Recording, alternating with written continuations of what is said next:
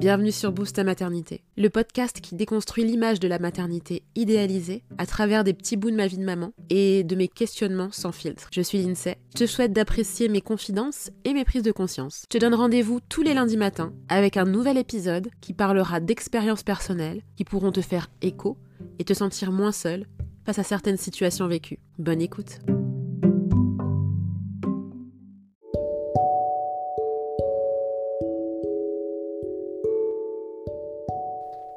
J'ai grandi avec l'idée que j'aurais plusieurs enfants. Minimum deux.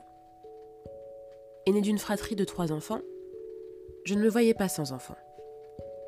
Le conditionnement a débuté dès lors, avec l'idée qu'un enfant unique était forcément solitaire, malheureux, pourri gâté, n'avait pas la notion du partage. Je me construis avec cette image en me disant qu'une famille épanouie passait par le nombre également je ne me suis remise en question sur cette vision de la famille qu'après avoir eu mon premier enfant. Quand il a fallu que je fasse le choix de garder ou pas l'embryon qui s'était logé en moi.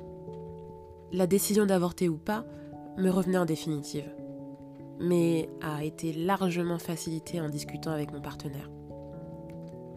J'ai pris du recul sur les deux premières années passées avec mon fils. J'ai pensé à l'investissement émotionnel cela impliquait d'élever un enfant en maternage proximal, dans une société où rien n'est fait pour aider à le faire dans des conditions optimales. Je me suis dit que si je devais avoir un second enfant, je me devais lui offrir le même temps et la même proximité qu'à mon premier. Et cela voulait dire un allaitement non écourté et à la demande, sachant que j'ai allaité mon premier exclusivement 22 mois, du cododo dans le même lit, du portage, je l'aurais fait sans hésiter parce que je vois les effets bénéfiques que ça a sur mon enfant actuellement. Mais en avais-je vraiment envie?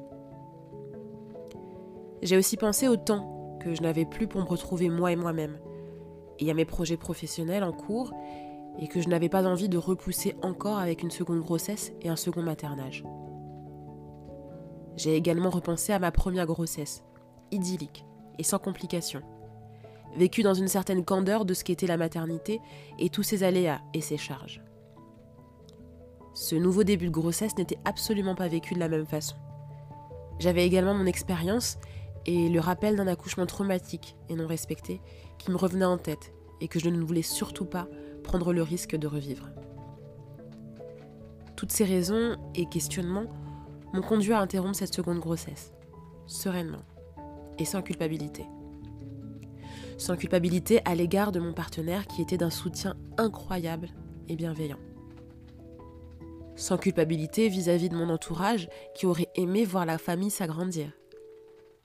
Sans culpabilité non plus vis-à-vis de la société.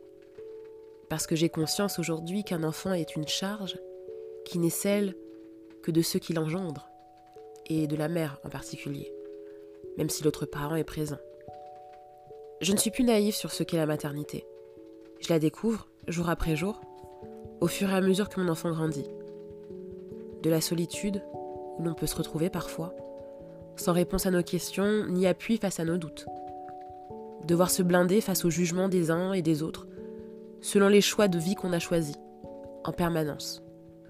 Aujourd'hui, je suis viscéralement convaincue de mon non-envie d'avoir un autre enfant. Mon enfant recevra le maximum de ma disponibilité, de l'amour que je peux lui donner, de la proximité que je peux lui fournir. À presque six ans, il t'est encore et dort encore avec moi, dans mon lit. Parce que je sais qu'il en a besoin. Mais sans honte, je peux dire que j'ai pas du tout envie de repartir sur six ans, voire sept ans d'allaitement. Tu fais ce choix pour toi, en pensant à tes capacités émotionnelles, pas pour faire plaisir aux autres. Ce ne sont pas les autres qui prendront la responsabilité d'élever tes enfants pour toi, mais bien toi. J'aimerais croire à un village où tu auras toute l'aide et l'écoute dont tu as besoin. Mais nous en sommes malheureusement bien loin. Ma vision de la maternité et de l'enfant unique est guidée par mes expériences personnelles et mes interrogations. Peuvent ou non te faire écho mais sache que quelle que soit la décision que tu prendras, elle sera toujours la bonne. N'écoute que toi et fais confiance à tes ressentis.